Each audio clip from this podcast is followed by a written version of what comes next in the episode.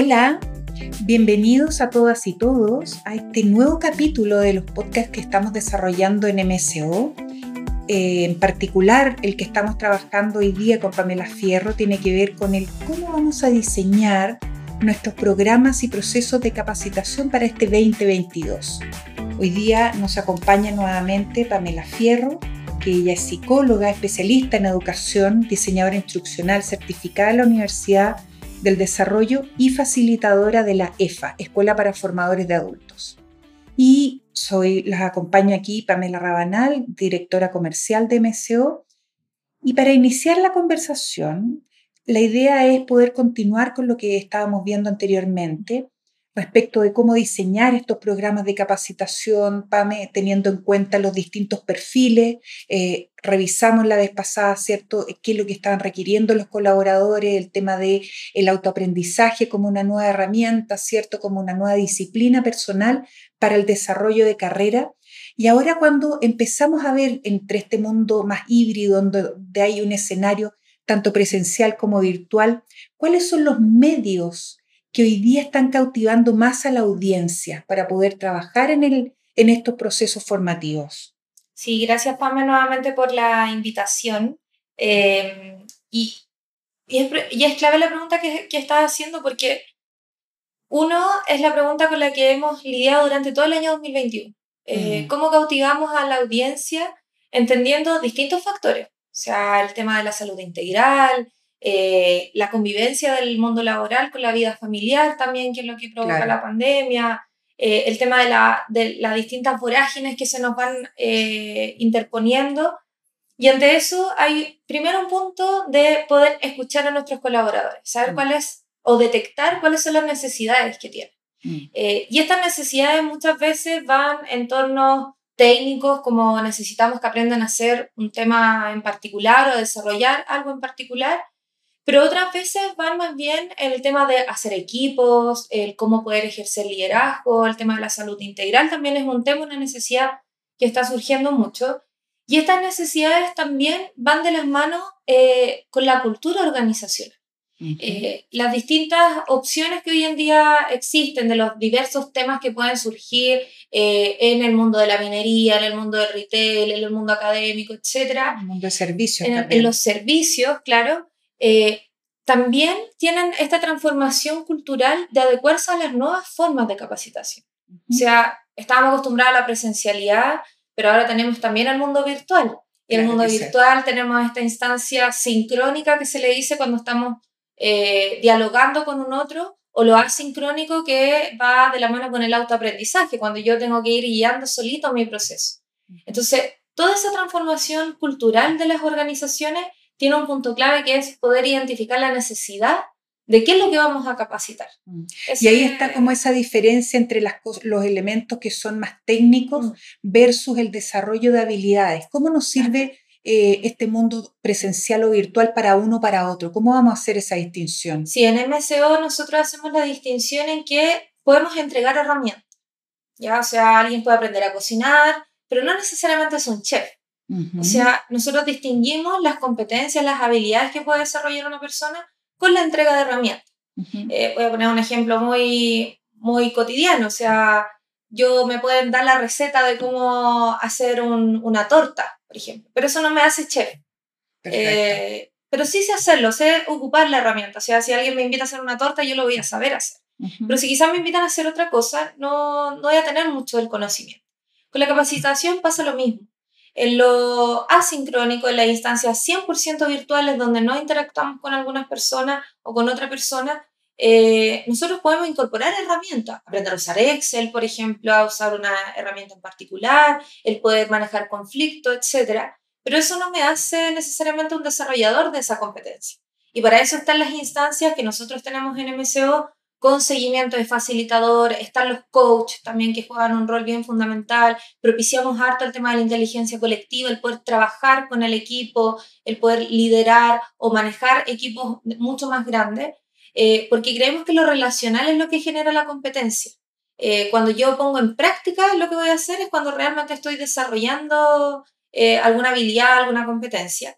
Y eso no se da siempre en la capacitación. A veces creemos que la capacitación es una pista donde cada uno corre a su velocidad, pero eh, lo, que, lo que nos ha invitado a este nuevo mundo es que en realidad tenemos que hacer equipo y el equipo tiene que ir avanzando a un cierto ritmo. Y ahí, bueno, eh, se puede ver, hace poquito fueron los Juegos Olímpicos, cuando compiten en equipos, los equipos mm. tienen que ir al mismo, al mismo ritmo, o sea, para poder ganar, por así decirlo. Mm. Eh, si hay uno que se capacitó más o que puede correr más rápido, no necesariamente hace que el equipo gane, sino que tienen que avanzar todos al, al mismo ritmo. Y eso habla también de la disciplina del crecimiento que tienen las organizaciones. Y ahí es importante poder recalcar que la capacitación también es un tema nuevo. Eh, es un tema que no todas las organizaciones lo tienen. Sí. Y, inclusive las organizaciones como que parten de, de, otro lado. O sea, uno crece, empieza a innovar, trata de ver si el negocio... Se desarrolla el negocio primero y después viene, ok, eh, ahora necesito ordenar la casa internamente, ¿cierto? Y ahí empiezo a hacer procesos de recursos humanos mucho más eh, acuciosos. Claro. Oye, Pame, y cuéntanos un poquitito, ¿cómo hacemos también? Porque uno de los problemas que tiene el tema de la capacitación o de las inquietudes es cómo hacer que las personas sostengan estos aprendizajes. Es decir, participan de un proceso de formación tanto presencial como virtual, ¿cierto? Pero ¿cómo hacemos que ellos sigan motivados, sigan implementando la herramienta, no vuelvan a su estructura anterior? ¿Cómo logramos eso? Bueno, ahí yo creo que hay un triángulo. Eh, en una esquina siempre está quien impulsa la capacitación, que a veces son eh, los que están a cargo de recursos humanos, eh, o el gerente de una empresa, o el coordinador de una área, etc. Y esa persona es fundamental porque es el, el líder que motiva a las otras personas a poder asistir en esa capacitación. Están los participantes que claramente tienen una necesidad o una motivación de poder desarrollar algo. Pero hay una patita muy fundamental que es quien entrega la capacitación. Y eso es lo que en MCO nosotros no, no, lo, que, lo decimos como la experiencia de aprendizaje. Nosotros al participante no le entregamos un libro, mm. eh, porque algunos pueden dejar el libro en la casa, otros pueden leerlo, otros quizás van a llegar a la mitad. Nosotros lo que hacemos es tomar ese libro y contárselo de una mm. forma distinta. Eh, y ahí nosotros conjugamos con distintas herramientas o también con distintas dinámicas, eh, porque sabemos también que las personas eh, si viven lo mismo que van a vivir solo, no tiene sentido la capacitación. Se puede leer un libro y ya, que eso aporta desde el conocimiento, pero la idea es que pueda aplicarlo e interiorizar ese aprendizaje, ¿cierto? Sí, ahí está como el, el, el, ejemplo que nosotros siempre utilizamos entre saber conducir y saberse las normas de conducir. O sea, para aprender a conducir está el librito que te dice a cuánta velocidad puedes ir, las señaléticas del tránsito, pero eso no te da el poder de, tomar un auto y saber conducir en una carretera.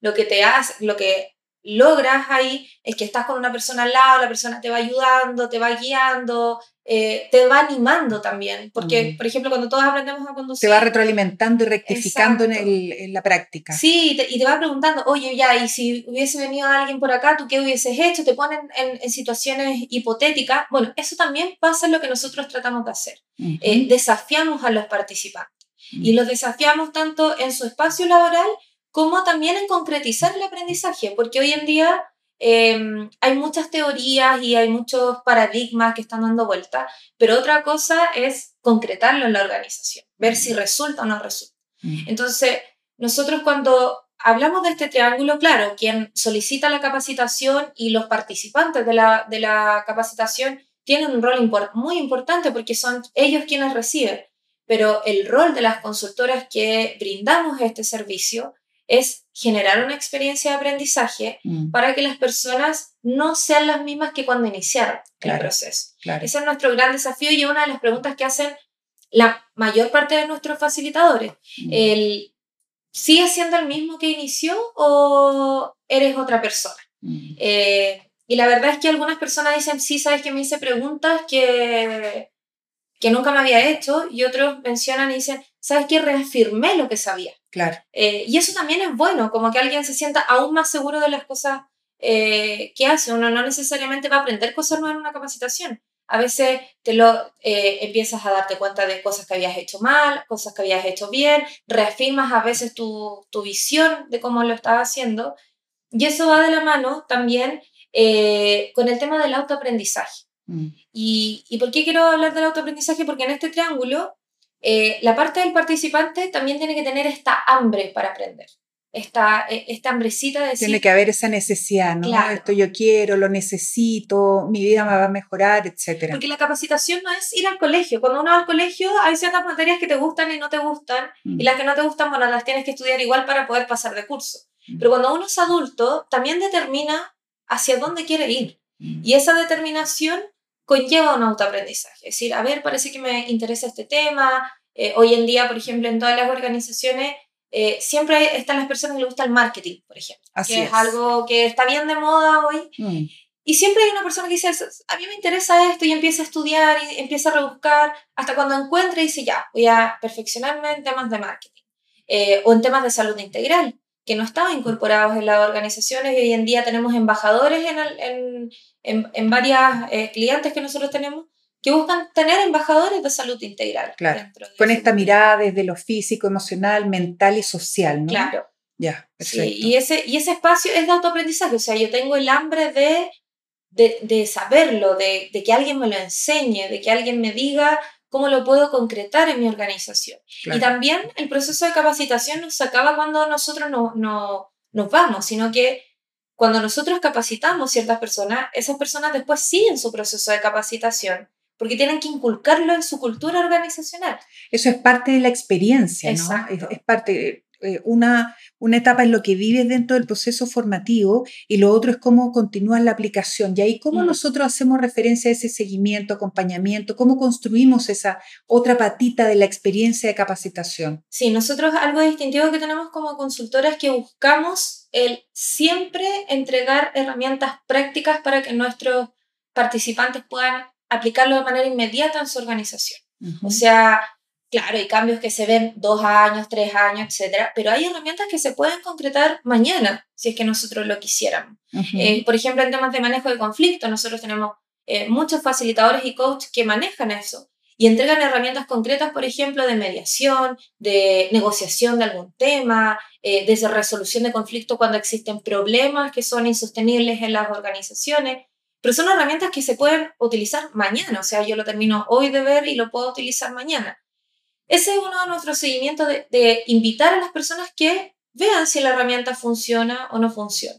Pero por otra parte, nosotros utilizamos distintos tipos de modelos que se adecúan al tiempo y a la necesidad del cliente. Cuando el cliente quiere que nosotros estemos, por ejemplo, con mucho mayor seguimiento, rigurosidad con los participantes, tenemos el modelo de tutoría, de coaching individual, eh, de poder hacer seguimiento a través de plataformas. Nosotros utilizamos eh, algunos software para eh, poder comunicarnos de manera instantánea con los participantes. Y de forma mucho más ágil a través de WhatsApp, por ejemplo, siempre estando a la distancia de la mano de los participantes, ¿no? Exacto, y eso es como lo, la agilidad es un principio para nosotros, que la mm. persona le llegue a su WhatsApp, por ejemplo, el material que tuvo hoy día en el taller, que no mm. tenga que entrar a una plataforma, poner su correo, que se me olvidó la contraseña, que tengo que Sí, que eso siempre se queja, ¿no? Y esa, esa etapa de meterse a la plataforma tiene como varios eh, resistencias, ¿no? Desde el punto de vista de los participantes, que les cuesta meterse, que se olviden de las claves, que no encuentran los links, etcétera. Eso siempre pasa. Y ahí nosotros tenemos ese seguimiento. Pero además, eh, nosotros constantemente estamos,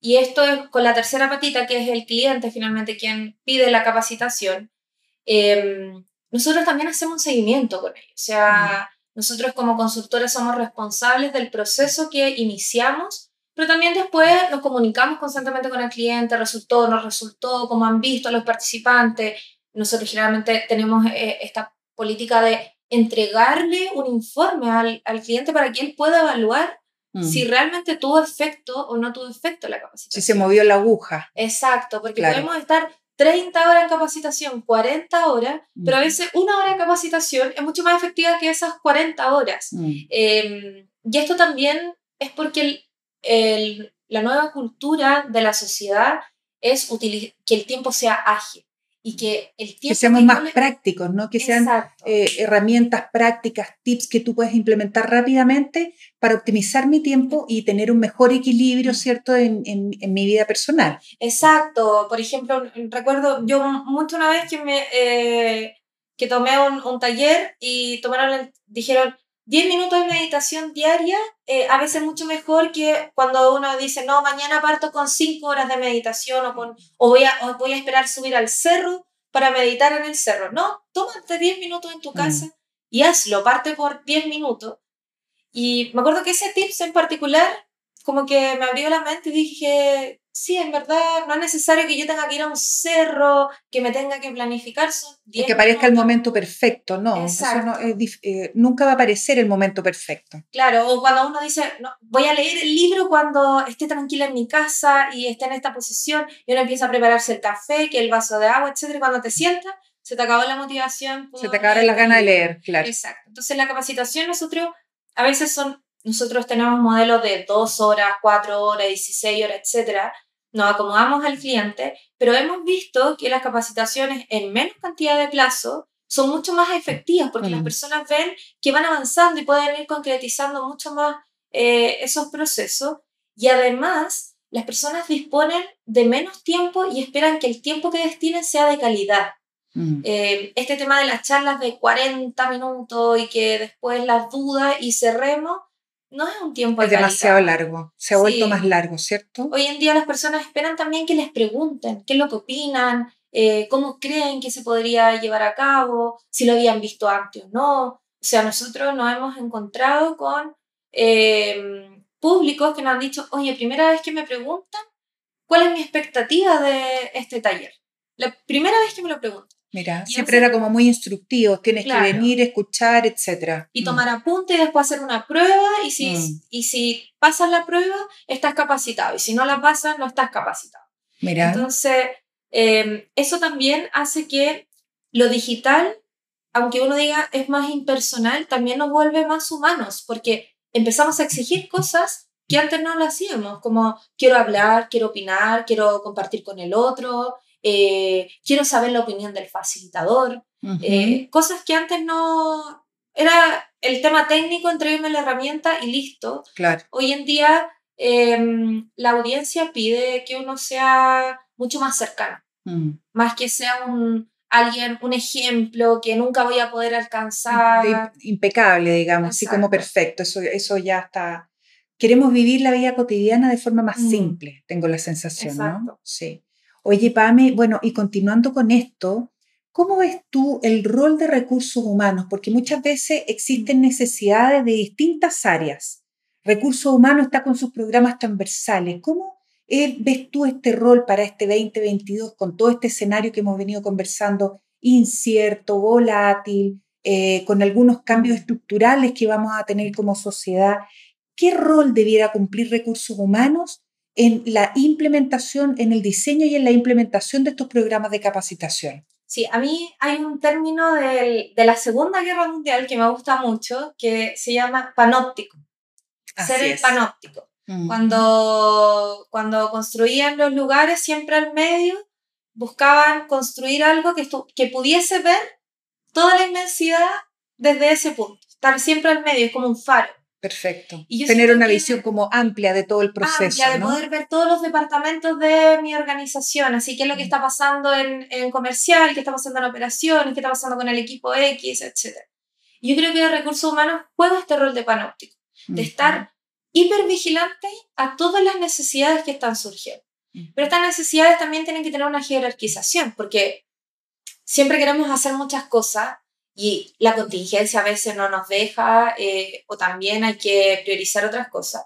Y en esos recursos humanos, en primer lugar, es un apoyo siempre para los eh, colaboradores. Eh, esa mano amiga a la que uno le va a decir, oye, ¿sabes qué? Estamos colapsados con esto, no. ¿Qué podemos hacer? ¿Cierto? Así como que uno los ve y uno siente alivio. Exacto. Porque, ellos te van a ayudar. Exacto, porque entregas la pelota y recursos humanos busca algún tipo de solución, ya sea. O la construye en conjunto contigo, con tu área. Exacto. Mm. O hace el levantamiento, va, investiga, pero ¿por qué? Etcétera.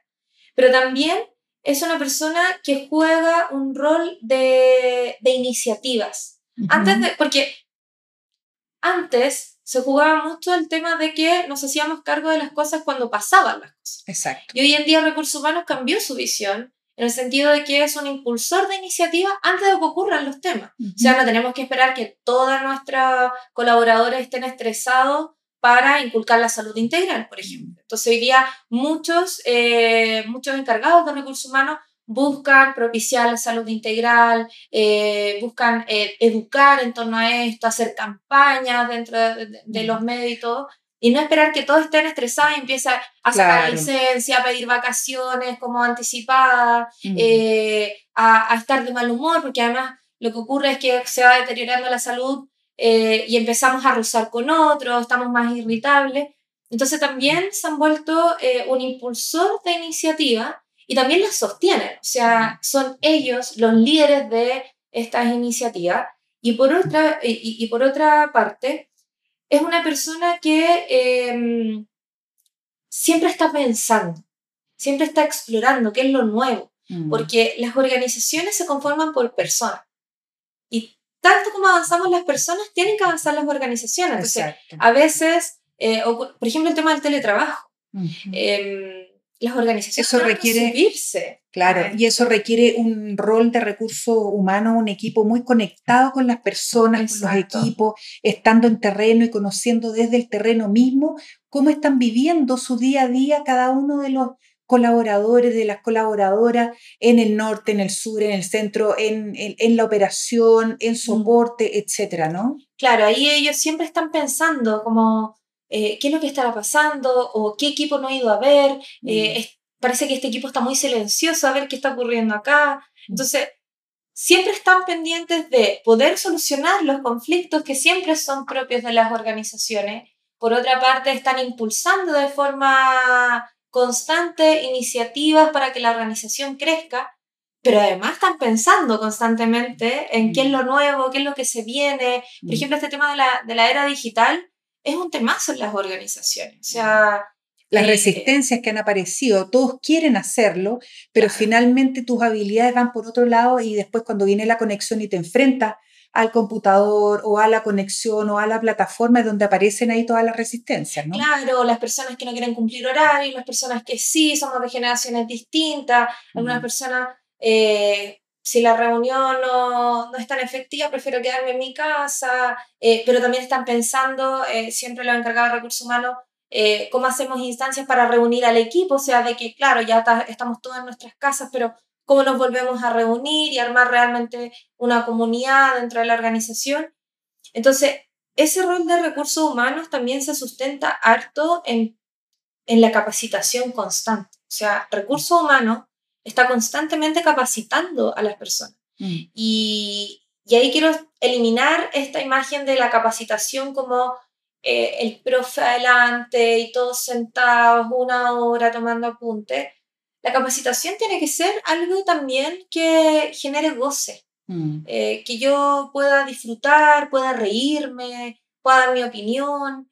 Que le entregue valor finalmente, que tenga conocimiento, que sea una experiencia, que genere eh, interacción con otro, aprendizaje colectivo, relacionamiento. Y ahí la distinción que hacíamos también entre obtener conocimiento teórico versus la transformación que tú puedes vivir en estos procesos, ¿no? Dependiendo del formato que esté, con el que estés eh, participando. Claro, ¿no? Y aparte de eso, eh, esto se sustenta en lo que, en lo que tú mencionabas. A veces eh, las capacitaciones transforman a, la, a las organizaciones. Hay algunas capacitaciones que perfeccionan las organizaciones, que te entregan una herramienta y tú lo haces mejor al día siguiente.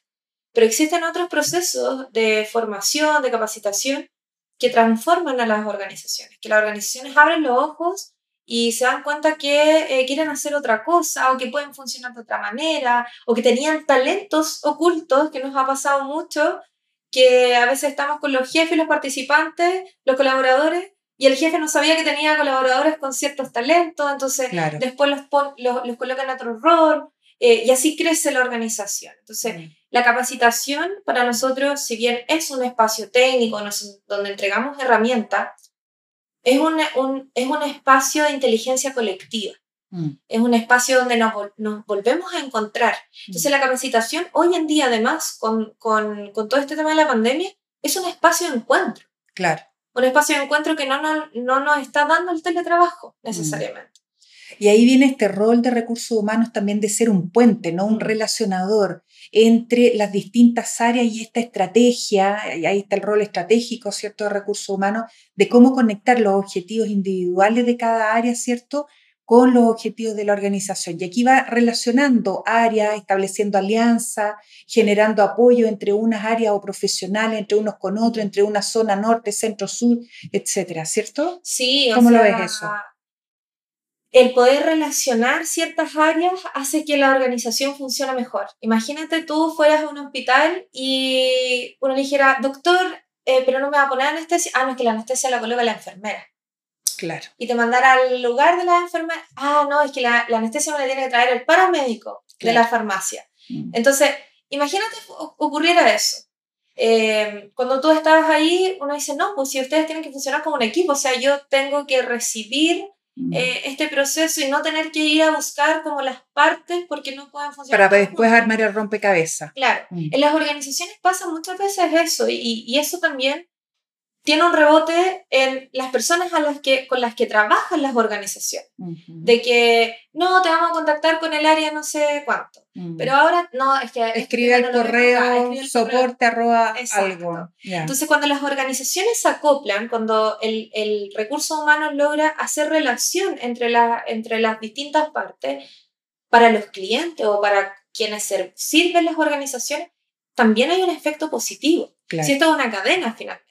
Mm. Eh, cuando las organizaciones funcionan cada uno en su oficina, no hay comunicación, es decir, eh, estamos pegados con chicle, como que se dice, como que mm. eh, no sabemos qué es lo que está haciendo el otro. No hay sinergia entre uno y otro. Pero mm. cuando hay equipos que están cohesionados, que no necesariamente están siempre juntos, pero saben las necesidades que tiene el otro, saben los triunfos también que tienen los otros, las cosas en las que los han premiado, en las que los han reconocido, las organizaciones funcionan con mucho más aceite.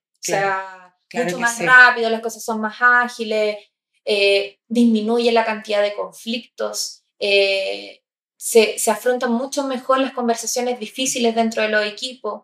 Eh, mm. porque sabemos que tenemos un objetivo común, que no es una competencia entre oficinas finalmente o entre equipos, sino que estamos, estamos todos remando para el mismo lado. Exacto. Y, y, eso con la pandemia, de cierta forma la pandemia lo que hizo fue obviamente eh, invitar a cuidarnos y todo, pero también nos segregó, o sea, como cada uno en su casa, mm. eh, nos conectábamos a la reunión y teníamos que salir rápido porque teníamos que hacer almuerzo y volvíamos a la reunión y cortito porque teníamos que hacer otra mm. cosa. Entonces... Se volvió muy eficiente los espacios de interacción, reuniones de media hora, de 15 minutos, ¿cierto? muy concreto. Y, se perdió esa, esa conversación más cotidiana, ¿no? Claro, y esa, mm. y, esa chispa es la que hoy en día eh, todos los coordinadores o encargados de recursos humanos están tratando de retomar. El mm. poder unir nuevamente las partes que se cohesionen para poder avanzar. Y ahí el rol de la capacitación es fundamental, o sea, es el espacio de encuentro para las organizaciones. Claro. Y, y desde hablar, porque a veces uno dice, bueno, la capacitación sofisticada, tenemos que tener, no sé, papelógrafo. O sea, hay organizaciones que se juntan a ver cuáles son los desafíos del 2022. Mm. Y eso es la gran pregunta y todos trabajan en torno a eso mm. eh, y, estratégicamente van viendo qué resultó, qué no resultó.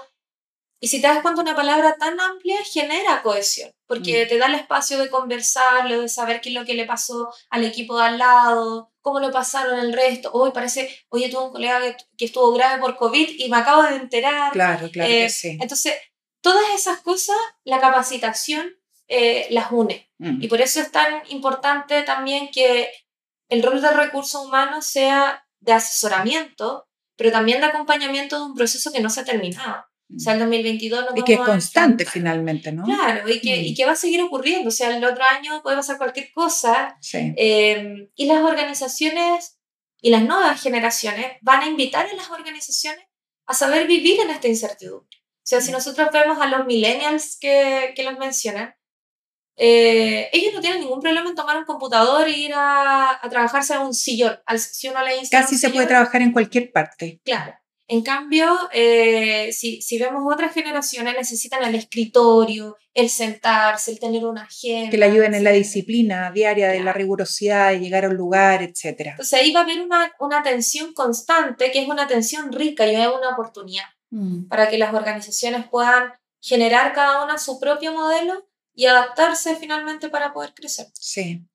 Oye, Pame, y para ir cerrando, queríamos igual tocar un punto que tiene que ver ahora mucho con esto de las tendencias del marketing digital y todo, y tiene que ver con la creación o conformación de estas comunidades de aprendizaje dentro de las organizaciones, que tiene un montón de beneficios, sobre todo utilizando el conocimiento que tú tienes dentro de tu negocio.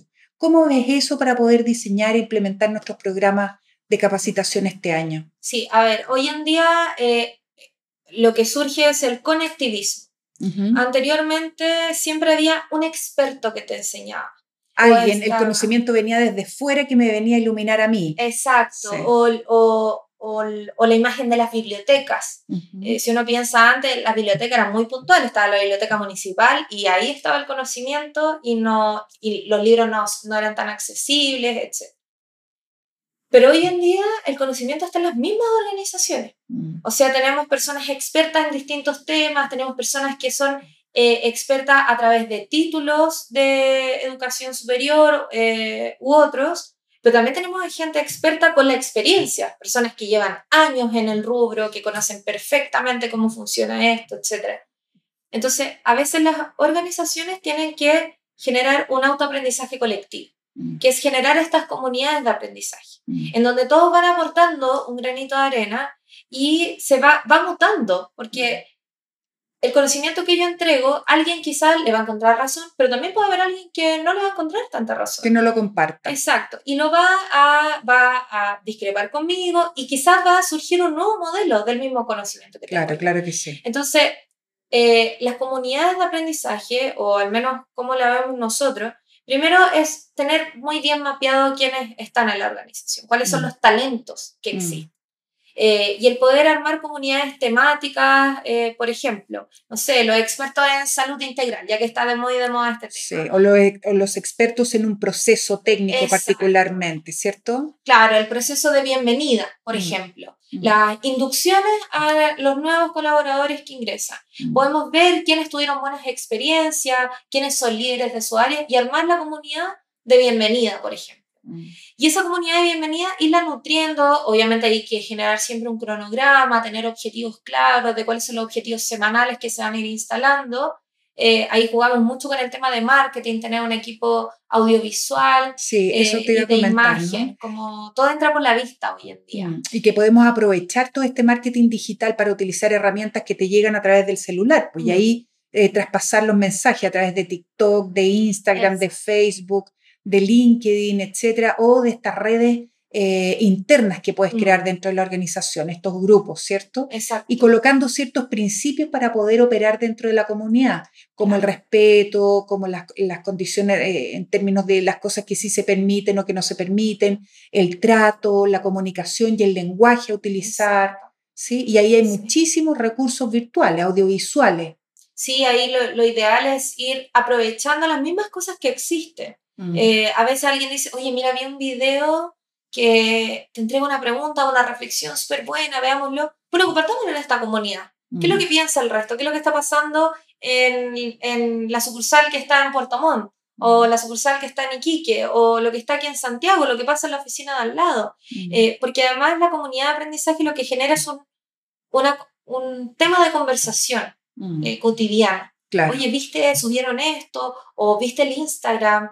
Eh, hoy en día está muy de moda también Facebook, los grupos de Facebook, TikTok, que son videos cortos, eh, los mismos memes que hoy Los desafíos que se plantean, claro. claro, que sí. Entonces, todas esas cosas em, uno tiene que subirse a, mm. esa, a, esa, rueda. O sea, pensemos que ya, por ejemplo, el diario ya no se imprime, mm. es todo digital. Mm. Entonces, las comunidades de aprendizaje le dan la, oportunidad a, la, a, las organizaciones a también ser autosustentables en su proceso de capacitación, mm. en poder ir descubriendo que a veces lo mismo, pueden haber capacitadores en la misma organización sobre algún tema. Así es. Y, pero eso no se descubre hasta cuando no se crean esta instancia. Mm. Porque nadie... Hay que atreverse finalmente, ensayar, ensayo, error, ensayo, error, hasta que encuentres la dinámica, ¿cierto? O sea, cuando... No, no, no sé si si te ha pasado, Pame, pero en otras partes, cuando se hacen los paseos de fin de año, típico que sale alguien con su gracia y no, yo toco guitarra y saca la guitarra, etc. Mm. Pero si no se da esa instancia, esa persona nunca va a contar que sabe claro, tocar guitarra. Entonces, en las organizaciones, si no se arman estas comunidades que son virtuales, en donde puedes acceder desde el celular o desde el computador, nunca vas a saber si alguien tiene un talento en particular. Mm, eh, y esos talentos hay que darles el espacio para que, para que surja. Sí, y eso tanto en empresas pequeñitas como en, las súper grandes, ¿no? Hay de pronto eh, articular y lograr identificar un rumbo puede ser algo más complejo, pero finalmente tenemos el talento y el conocimiento ahí. Y también es con esta mirada de mucho, eh, de, mucho más mediano plazo, eh, en donde se pueden compartir los liderazgos, donde se pueden compartir los aprendizajes. Si uno crece, crece todo tu entorno. ¿Sí? Por lo tanto, tener esta mirada más, más propositiva, más desde la abundancia y desde el compartir el conocimiento, ¿cierto? Sí. Sí, así es. Oye, Pame, bueno, ha sido súper enriquecedora nuevamente esta conversación.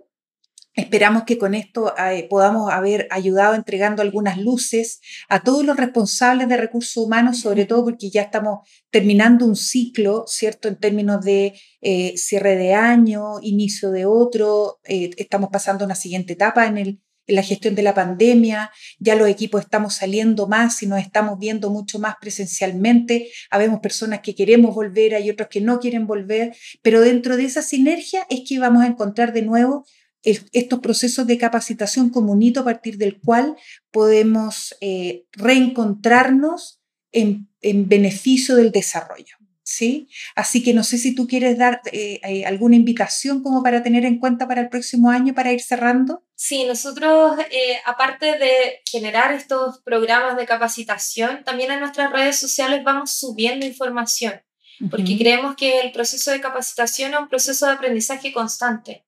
Hay muchas organizaciones que no se atreven a dar el paso. Eh, pero lo peor que puede pasar es que una organización se quede tal como está. Sí. Eh, a veces es mejor partir. Nosotros hemos tenido eh, organizaciones que dicen, mira, nunca he hecho capacitación, quiero una capacitación de 45 minutos.